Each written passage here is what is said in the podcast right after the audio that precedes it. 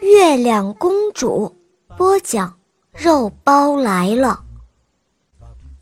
从前有这么一个地方，住着一个老头。因为老头每天以砍竹子为生，所以啊，人们都叫他砍竹老翁。有一天，老头跟往常一样上山去砍竹子。这是一个秋天的早晨，天高气爽。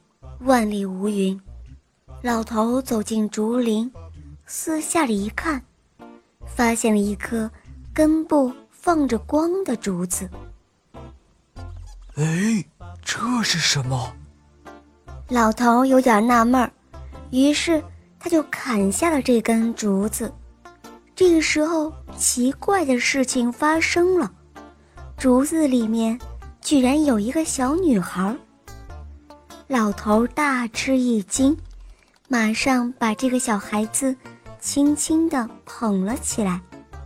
唉，多么可爱的小女孩呀！哎呀，太好了，太好了，大喜呀！老头因为没有子女，便想把这个小姑娘当做是自己的孩子。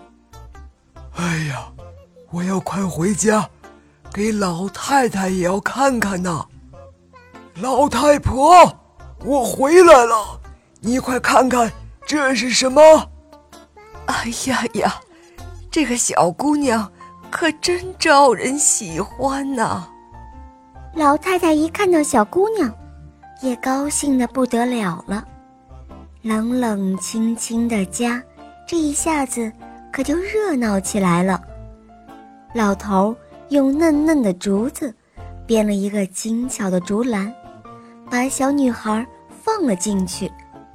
从此之后，老头砍竹子的时候，经常在竹子里发现各种各样的宝贝。老头家的日子渐渐的也好起来了。这个小女孩天天见长，只有三个月的时间，就长得。完全像个大人似的了。自打有了这个小女孩以后，家里不论是墙根还是屋角，都亮堂堂的。于是，老头便给小姑娘起了一个名字，叫做月光公主。而这个月光公主呢，她聪明过人，长得又很出众。大家伙都是这样称赞她的。对月光公主的称赞，由村子一直传到了都城，最后让皇帝听到了。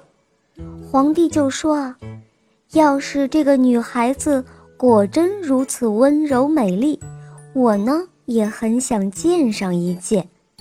先去给我看看到底怎么样吧。”于是。